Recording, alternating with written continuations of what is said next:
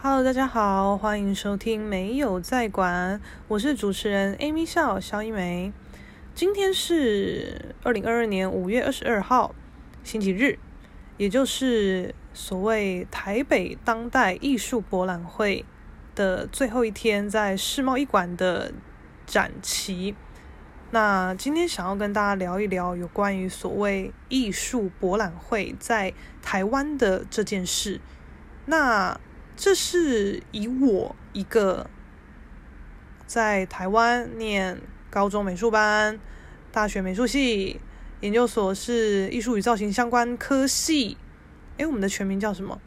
艺术与造型设计学系 的的创作组，因为还有分很多嘛，什么理论组、金工组，什么还有其他组吧，我真的忘了，就因为我们很闭门造车，我们就不太管别人的事情这样子。Anyway。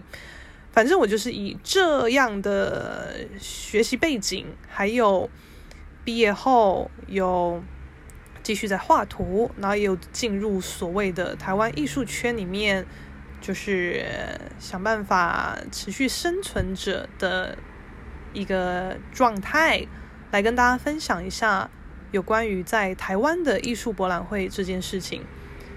那艺术博览会其实我们会简称是艺博啦。台北当代又是近几年在台湾被奉为比较指标性的大展览之一。那讲到展览，其实台湾多数人对于展览的直觉会跟所谓艺术圈的人的认知会不太一样。就是我不知道别人啦，但是我自己还有我周遭，呃，立场比较像，然后。学习背景也比较像的朋友们，我们也都会称我们所待的环境就简称是艺术圈这样。我不知道就是在其他的领域会不会这样称，因为我们就当局者迷嘛。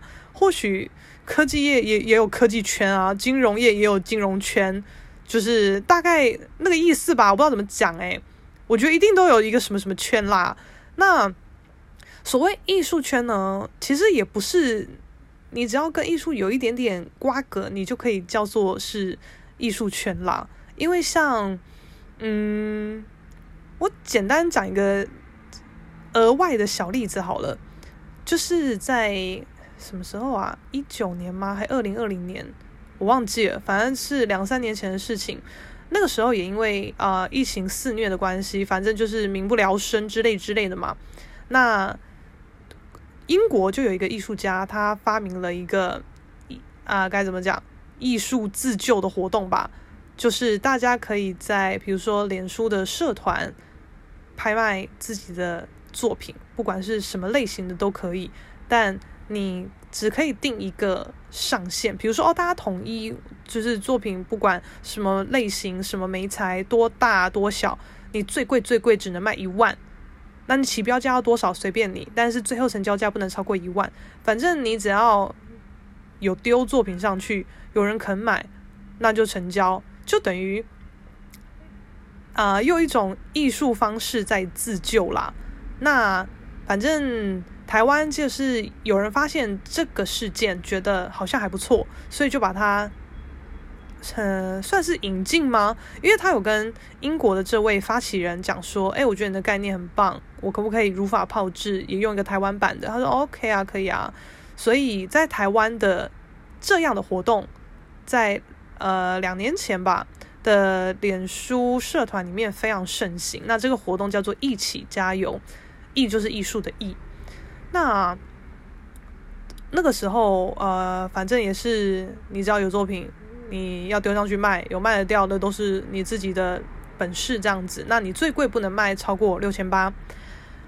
那我不知道大家有没有发现，就是因为我那个时候算是丢什么卖什么，我其实也算是观察个两天吧，因为我也不知道状况怎么样啊。那最一开始其实都有一些非常 CP 值非常非常高的作品上去，就我们自己知道在圈内。有什么艺术家的作品是非常炙热的？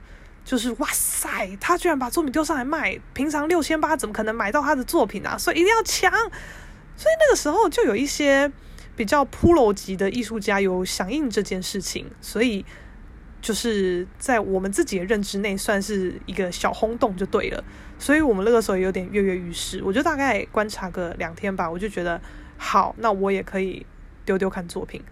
那我丢了以后反应也还不错，就是也是有丢都有卖这样子。那老实说啦，这个其实算是给艺术圈的人在玩的活动。我为什么这样说呢？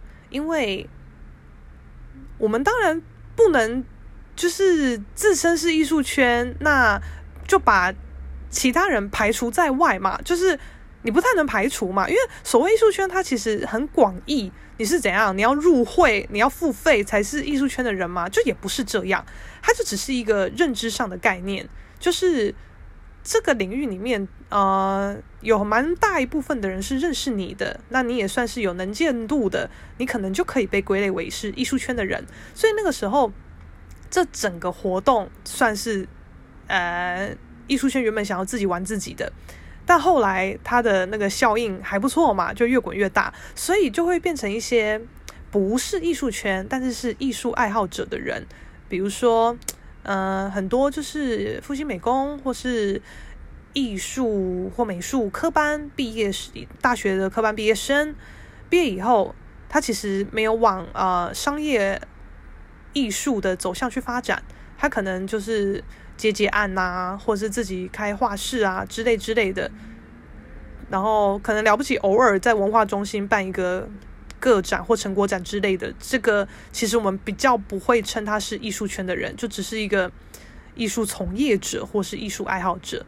那一起加油这件事情就是还蛮爆炸的，有一些艺术爱好者或从业者，他们就会也觉得哎赞呐，我也要自救，所以他就把他的作品也丢到平台上面去卖。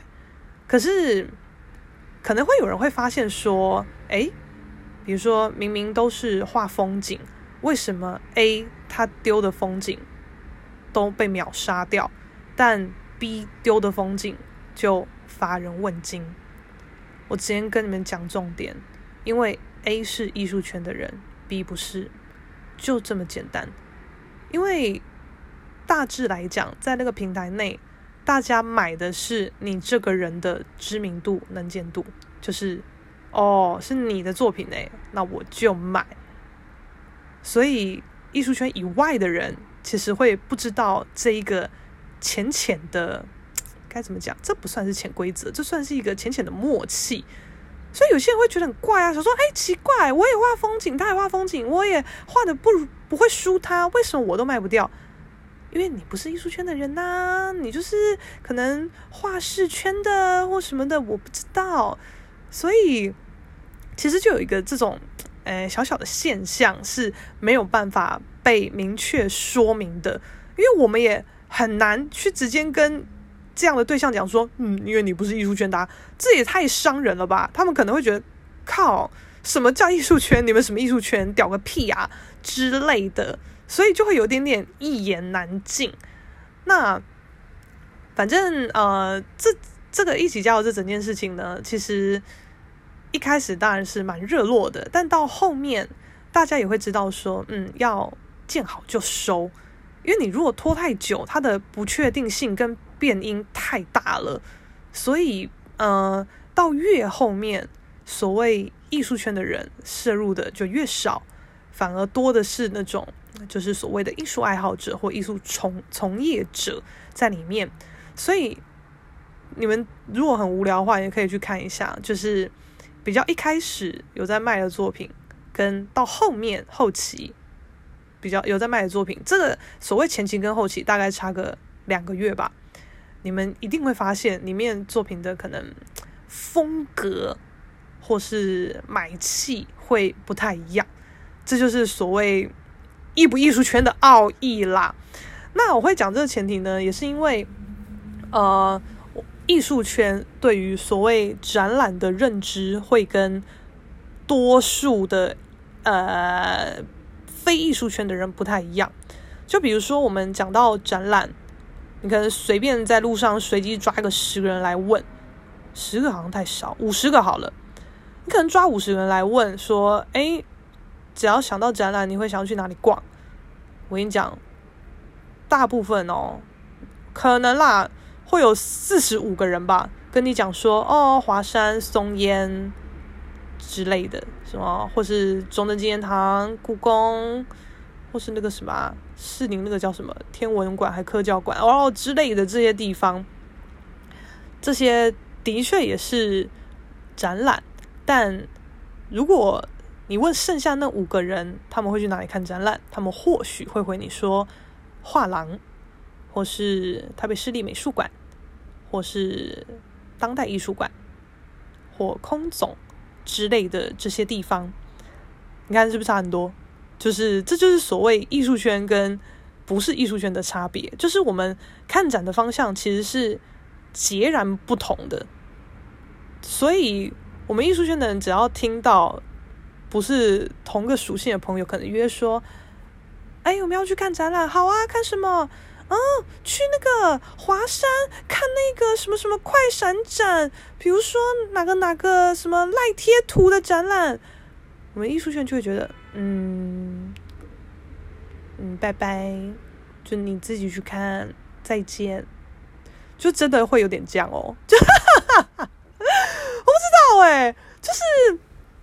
有一些呃不是圈内的朋友，可能要约我看展览，我就会觉得，Oh my god，就是我不奢望你们可以跟我一起看画廊的展览，但你好歹看个什么当代或北美吧。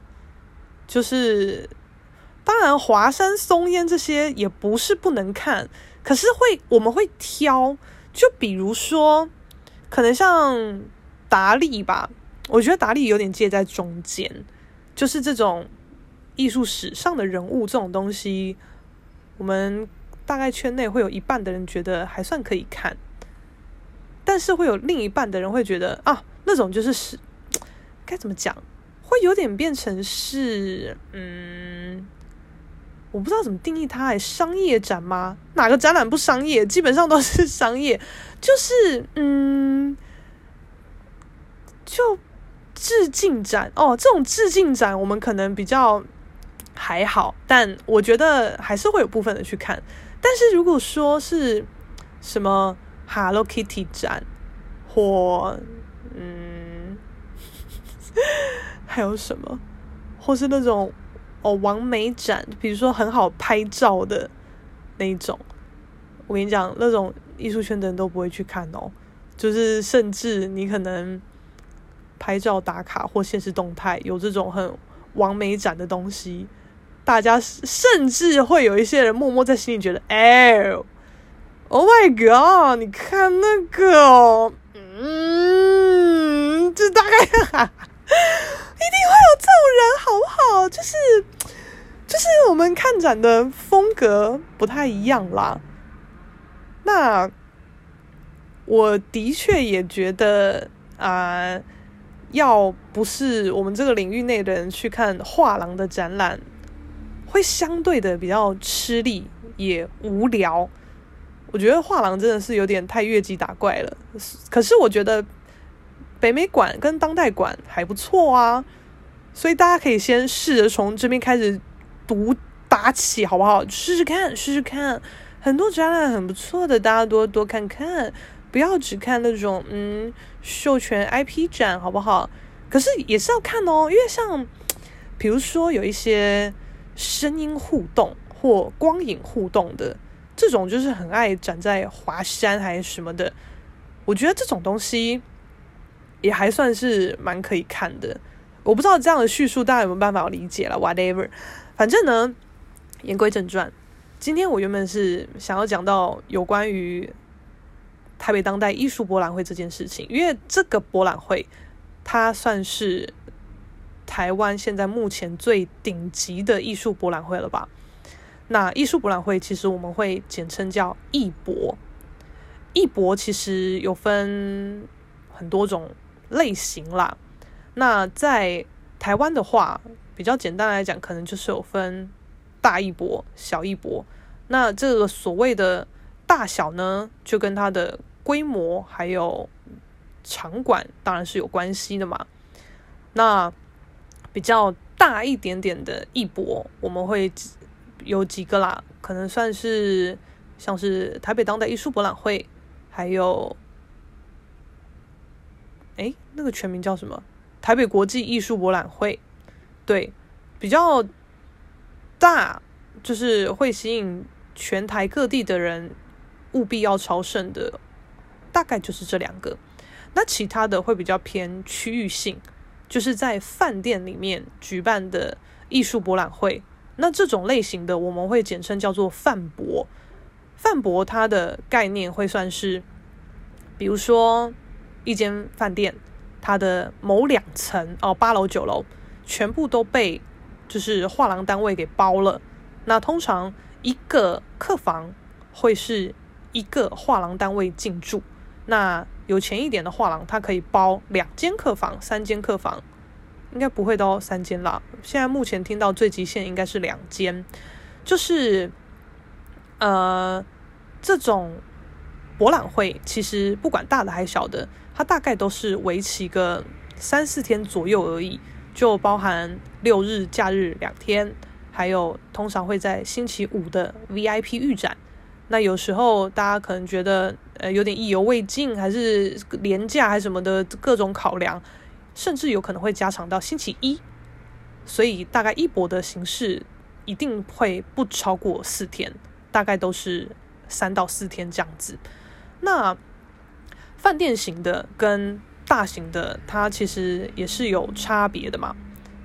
那其实我我也是到很后面我才比较理解这之中的奥义是什么，因为我大概还在念研究所的时候吧，哦，我自己一路都是科班生啦，我就是我诶，我上幼稚园以前我就有在乱画一通 we boy，然后幼稚园的时候就有在学画，然后后来也自己上画室学学学，学到高中考上美术班以后就科班生，然后大学研究所也都是科班生。那毕业以后就是从事一些相关工作，那也是在业余时间有累积一些作品，然后跟画廊合作，所以这种泛博跟大艺博其实我都有参与过。那心境当然是不太一样啦。我一开始还在念研究所阶段的时候，我其实很多事我也都不懂啊，甚至好像那阵子很流行在同一个时期，可能世贸一馆、二馆有两场艺博同时在展。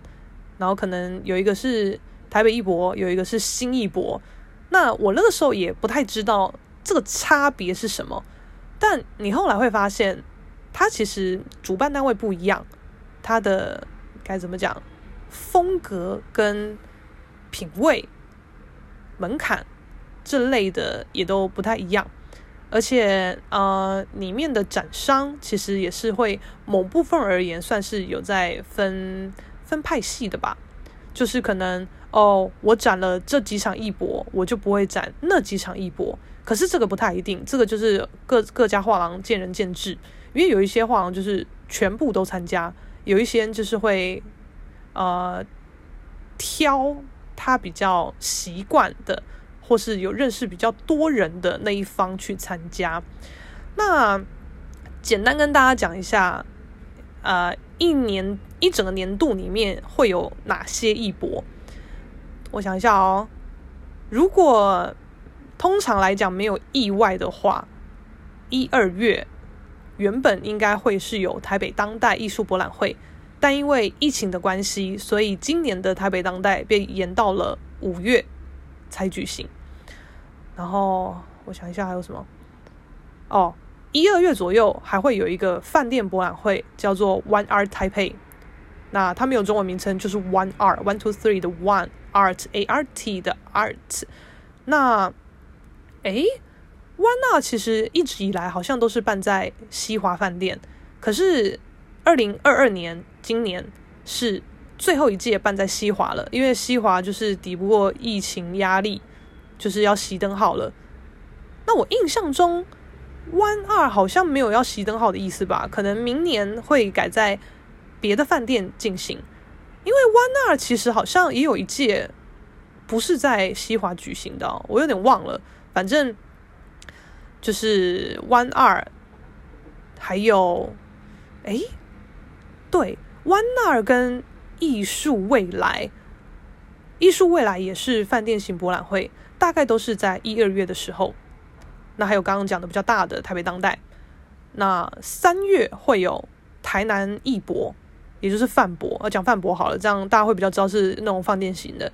三月是饭博，台南饭博，然后今年的几月？六月，六月有新竹饭博。那新竹饭博其实在可能四年前它有举行过，但这之中啊、停办了好几年。印象中应该是停办三年还是四年吧，但今年二零二二年又重启了，所以今年的六月有新竹饭博，那七八月通常会是台中饭博，还有 Art Formosa，Art Formosa 主要会是办在台北松烟的诚品行旅，那它的中文其实就是，诶，那个叫什么？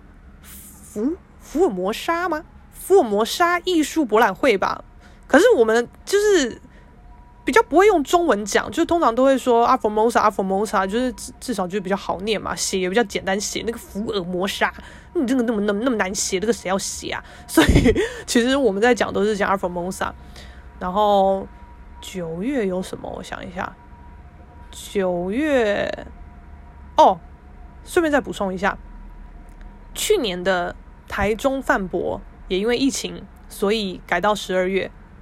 不然，通常来讲，它都是七八月会举行的。九月，九月我一时想不到，诶，九月可能没有吧？因为十月就是台北艺博会在世贸一馆举办。那以前甚至比较冰冰冰冰的时候，会办到二馆去，就是包个两馆之类的，好像吧？很久以前好像有这样吧？还是那是新一代？我有点忘了耶。反正台北艺博就是会办在固定办在世贸一馆啦。然后，可能因为台北艺博算是。呃，全在台北当代还没有进来以前，算是最大型的艺博了，所以大家会比较火力全开的攻这项展览。所以九月好像不会再安排了吧？不然要累死哦。九月我印象中没有了啦。然后，嗯，十一、十二、十一、十二干嘛吗？十一、十二我印象中也是没有啦。反正大概你看啊、哦，一年就那么那么多的一博哦啊！再补充一下，我想到了那个最近大概两三年还有一场叫 Whatzar，就是它名字改很多次啦，就是中间的哇字那个 A 还是 Z 有点忘，会有很多个。然后 Whatzar 通常都是在五月举办。啊，真的是太多了，还有什么讲不完啦？如果我真的讲漏的，我到时候在资讯栏补充好不好？那我刚好不一开始就补充，现在这边讲滴滴答答干嘛？Anyway，反正就是这样子。那最近就是刚好有朋友问到我说，诶，那台北当代跟台北艺博是差在哪？因为诶，今年的台北当代，我印象没错的话，可能是第三届。那他前两届。都是办在南港展览馆。那因为就艺术圈的认知来讲，算是没好像没有吧，没有什么展览是办在南港展览馆的。南港展览馆可能通常都是什么食品展、旅展之类的吧，比较不会有艺术展办在那边。所以我觉得台北当代算是会选，因为你要做出感受上的区隔嘛。所以你如果继续办在世贸一馆，可能大家会有点不飒飒，所以其实一二届的时候都是办在南港展览馆。那今年第三届，没错，印象没错的话，第三届今年不知道为什么，就是台北当代是办在世贸一馆，所以它很容易一直被拿来跟台北艺博做比较，就会有更多更多人去疑问说，那他们两个差在哪里？那主要的差别是在于说，虽然说这两个画廊它呃没有非常非常很明确的，应该是没有吧？至少台北艺博好像没有，台北当代我不确定，就是不会有一个很明确的比例要你一定要怎么做。可是台北艺博大概国内跟国外展商的参展比例是八比二。那台北当代就会是反过来，就是国外的是八，台湾画廊是二，所以台北当代显得在台湾目前是最指标性的展览，就是这个原因，因为它引进了非常非常多国外的画廊来到台湾，一次做一个大一博，大家一起干，一起看不是看，然后。这之中包含非常多国际知名的画廊，一线的那种等级的，所以我们不用出国，也不用就是特地，因为你看，你如果去美国，你就只能看美国的画廊；去英国只能看英国画廊。可是你在台北当代，你就可以看到美国、英国、法国，呃，什么什么国，各种国，他们里面很顶级的画廊带来的作品。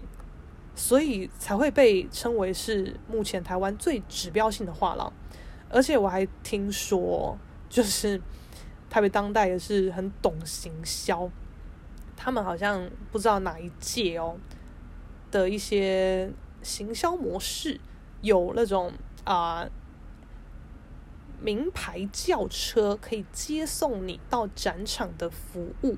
你可能事先跟他预定说啊，我星期几的几点前想要去逛展，那你有安你有预约，然后大会就会安排车辆过去接你，轻轻松松、漂漂亮亮、非常的歘、非常得体的来现场看展。那这个当然要额外付费吧？我也不知道哎，反正我有听说有这么牛逼的事情，我也不知道后续是怎么样。但今年的我没有去看。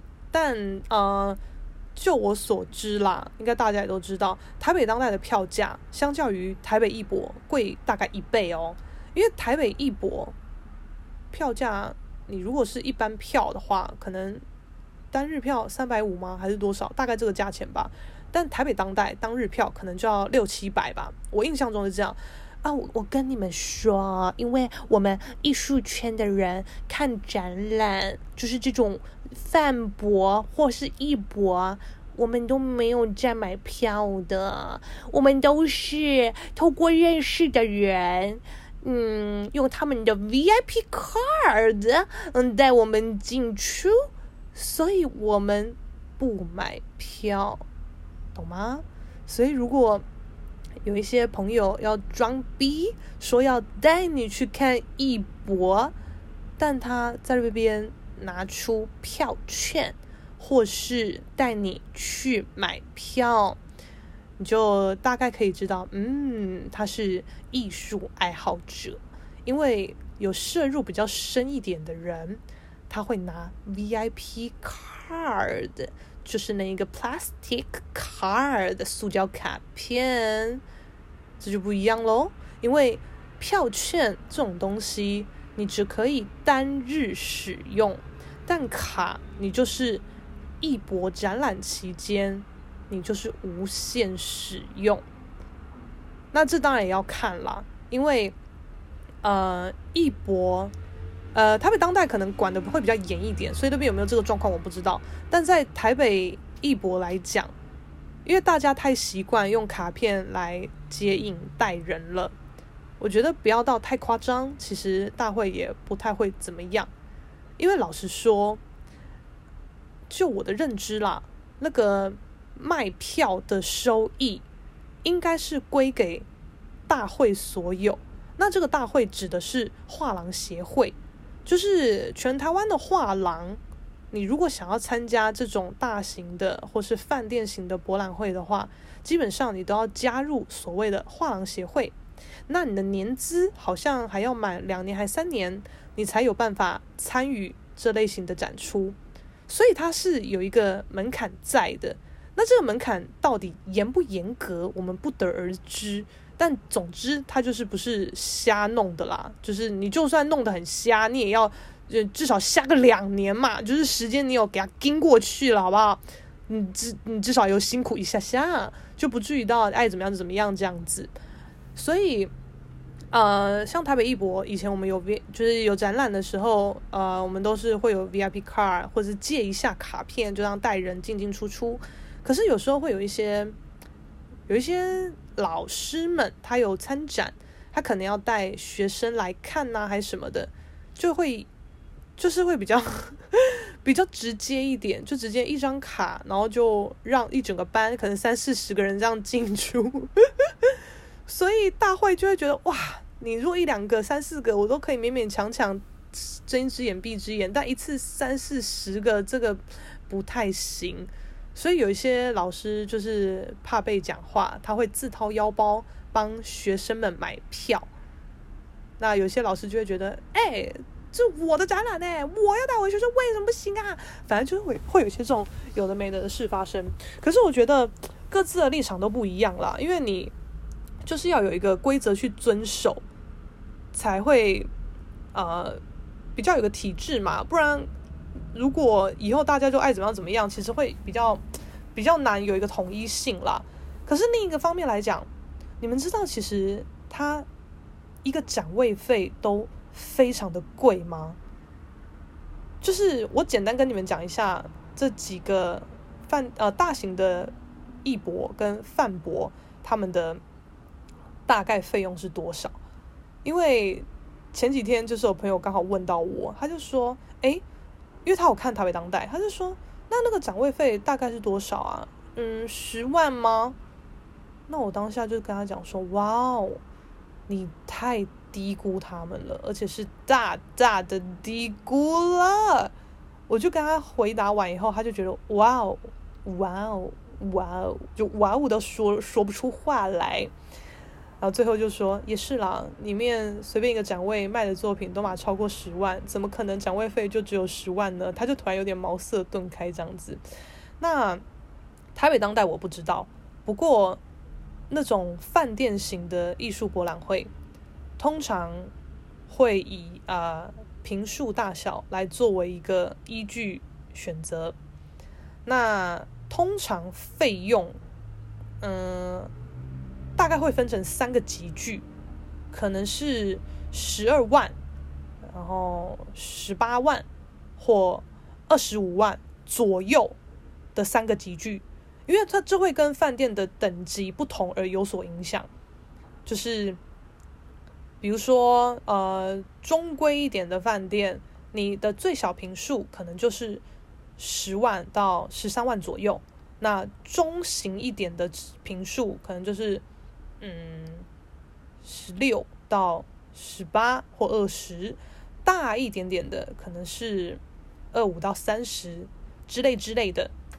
那反正就大概会有一个呃价差啊，价差大概三到五万内左右。那台北艺博的话，它也是用平数来区分价钱的收费标准的。它大概分成，我想一下，三四种坪数单位可以选择吧。那它的计价方式约莫一平就是一万。所以它的价位跟平数分别大概有三十六平的、四十五平的、六十平的、七十二平的、九十平的、一百二十平的。那我刚刚讲了平平平平平，也就等于万万万万万。所以你如果选了一个六十平的展位，它的费用就是大概六十万左右。所以你要参加大型的艺博的话，你基本上没有个五十万的成本，你是没有办法租下一个展位的。为什么说五十万呢？你们可能会觉得，哎，啊，你不是说最小的展位大概三十六或四十五就有了吗？是没错，可是三十六或四十五，这只是给你一个区域，给你一个。白盒子，甚至还不白，就是你的墙面如果要粉刷颜色，这个颜色也都有在大会的规范之下，他们可能会提供呃可能八种左右的色号让你选择。那如果是白色的话，基本上是不用加钱，可是你要用别的颜色，就是要加钱。那其他颜色我印象中价钱都一样，然后因为你一个展位其实基本上就是给你一个正方形或长方形，可是你在这个矩形里面，你要怎么安排你的展墙，那都你家的事情。所以，我如果要直接把我的展位整个包起来，只留一个门的大小，就会变成我还要再等于多盖很多的展墙，因为通常的展墙，你用最简单的来讲，它会是一个“么”字形的，有没有？就是呃“么”的开口的那边是朝向走道的，就等于你有三面墙可以展。但你如果觉得三面墙的格局太无聊，或是展不够，你需要有一点隐蔽感，或是可以绕的感觉，或甚至你要做出隔间来放你的杂物的话，你那个展展位你你都要另外设计，就是看你的展墙要怎么设计喽，你就可以要要怎么隔就怎么隔，只要你有办法画得出来，基本上他们都有办法做给你。那你只要多一片展板，就是。多一个钱，我有点忘记那个展板的费用是怎么算的。反正比如说多一片展板就是多一万之类的。那你如果要要怎么样怎么样设计，你就是多呃八万。你要多八块刮八块展板就是多八万。那基本上他们也会因依据你的平数来分配给你等比例的展灯。就比如说你是四十五平的，你的展灯可能会被分配到十盏。啊，如果你是六十平的，你可以被分配到十五盏之类的，但基本上来讲，展灯绝对都会不够，所以一定要另外再加盏灯。那你只要加盏灯，那都是费用。那大会会配给你的也是最基本款的展灯，如果你要其他功能或款式的盏灯，瓦数不一样的什么的。或颜色不一样，或是你要切光还是怎么样的，全部都要额外付费。那大会基本上一个展位都会给你一张白桌、两张折叠白椅，这个是不用钱的。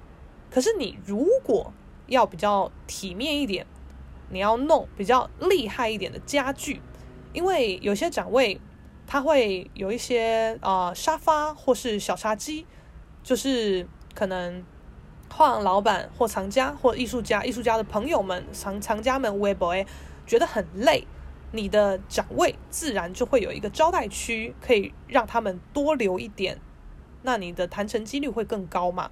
所以有一些展位会在家具这方面多做功夫。那你只要跟大会租越体面的家具，那个费用也都越贵，反正。当就是他们都会给一个价目表、清单表给画廊，就是你就讲你的需求，那那就是照上面的价钱算，就是这样。那当然他们也不会阻止你，你要带自己的家具过来的话，那也 OK。那只是麻烦的就是你自己嘛，因为你除了到时候打包要带走，你要把画带走之外，你还要再把家具带走诶，因为画基本上都是呃。尤尤其平面画作、油画什么鬼的那些的，它全部包一包，气泡上一上，纸箱装一装，或是立体作品，你可能呃胶膜缠一缠，然后大纸箱、立体木箱什么这样套一套，它的东西就是我们会很习惯要怎么安排它，他们上货车或运送过程才会有一个很安全的保障，比较不会碰撞还是什么的。可是有些时候，你又多了几个大型家具，沙发、茶几、微波诶，甚至有一些比较夸的，可能还要弄那种很漂亮、厉害的落地展灯那种的，或者大花瓶、微波诶，假花，嗯，或者什么喷什么香氛机，好，扯远了。反正你只要弄这些东西，你在打包来讲，你都要再额外花心思就对了。因为有些桌椅就长得很奇怪啊，或是沙发，你其实很难直接这样一坐一整排的那种 L 型，或是连在一起的沙发，你就直接丢到货车上哦。就是这个这个会跟该怎么讲作品的性质，你会不知道它会怎么碰撞或叠在一起，都会很危险。所以通常都还要再把沙发的脚或甚至扶手能拆的，我们全部都给它拆一拆。那当初这些家具是怎么装箱来的？就也要怎么拆回去，然后装箱上到货车里面，就是基本上让画作跟家具都是维持一箱一箱一箱的状态，不是就是我一整座沙发我都不管它，只要简单的胶膜缠一缠，我丢上车就好了，绝对不是这样子。因为这样子，呃，运输方他会很难处理，而且你的东西没有保护好，如果有什么损伤或刮到什么的，他们也会没有办法负责，所以他们会要你自己包好，或是他们会帮你包好，但你要付他额外的费用，所以展位费怎么样都是超级超级烧钱。那每个展位其实有时候又会有可能有画廊要输出他们自己的 logo 很大的那种卡点西德贴在自己的展位上，或是艺术家的中英文名字，或甚至他们把自己的展位规划成是其中一个艺术家的个展。那如果是个展的话，它又会有展名嘛？那展名可能中文、英文就都要上。Anyway，反正这些东西卡点西的墙面贴全部就是画廊都要自己搞定。这个东西是。大会没有办法帮你处理的。那相较于前面那些很大条、万来万去的单位的东西，卡点西德当然算相对便宜。可是你可能随便割个卡点，maybe，嗯，因为台北艺博的比较空间比较挑高嘛，展前展墙比较大，就相较于就是可能在画画画廊自己本馆里面展览，或者在饭店里面展览，就是那个场域感不太一样的。所以它的那个鸽子都要做到比较大，那你越大就越贵，所以你做下来绝对就是几千在跳的。那你如果请工班师傅来帮你贴的话，一个工班一个人哦，一天的出班费就是两千左右啦，印象中是这样。所以如果两个师傅来就是四千，那你如果想要省钱，你要自己贴的话。你就要保证你不会贴失败，不然你又要再叫师傅来贴，你就是浪费钱又浪费时间。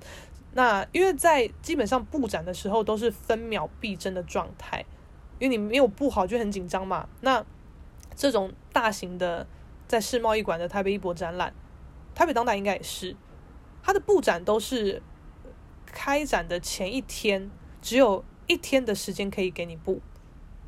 那了不起，你隔天要开展。隔天的早上十一点以前，你也可以布，所以那个时间不是无限的哦。而且前一天让你布展，你了不起，可能 maybe 十二点、十一、十二点左右开始布，你好像可以布到晚上十点吧。你也不是能布通宵的哦。所以你如果十点布不完，你隔天好像最早最早有开放八点可以布展，可是通常来讲十一点就会开展了。所以你也只有九十七，你就你隔天一早只有三个小时的补救时间，所以这一切都是很分秒必争的，全部那个钱都是烧烧烧烧烧烧到一个爆。那像饭店型博览会，它就没有那么复杂，因为嗯、台北艺博那一种的，它就是墙面给你嘛，木板墙嘛，所以你要怎么打钉子啊，怎么挂，怎么勾啊。那都没关系，因为最后展览结束，这些展墙展墙全部都会回收掉，就会场地又变成一片空白，还给大会，就是这样。可是像饭店型的话，因为在饭店嘛，他们本身的墙面啊、壁纸啊、家具啊，那都是不容被破坏的，所以饭店布展有饭店布展的难处，就是要怎么把作品挂在墙上，但又是不伤墙壁、不伤壁纸的。所以就会用到很多可能绿色的那种黏黏的黏土啊，或是 3M 的挂钩啊、胶条啊，有的没的的。那结束以后，你还要把墙面完美的回复到没有展出过的样子，还给饭店。但在台北艺博来讲，大会当然也是希望你可以展览结束把钉子拆一拆啦，让他们比较好去后续作业嘛。但好像其实蛮多人也都会。哦，这件作品拿下来包一包，东西都带走就好咯，然后就留下一大片杯盘狼藉的，就是千疮百孔的墙面，钉子都在墙上，大会自己想办法这样子，就是 大概是这样。哦，我觉得其实不能讲太久诶，因为我大概预计是每一集讲个半小时左右，但我发现我真的太长舌嘞。我最一开始讲二十几分钟，但后面几集。都快讲一个小时诶，我觉得不行，我觉得要先适可而止了。反正关于展览的东西，以后多的是可以聊的嘞，我、聊到你怕嘞。好啦，今天就先这样子啦，以后会有更多相关的内容，就是我可以卖弄嗯专业的时候，敬请期待喽。好啦，今天就先这样子，拜拜。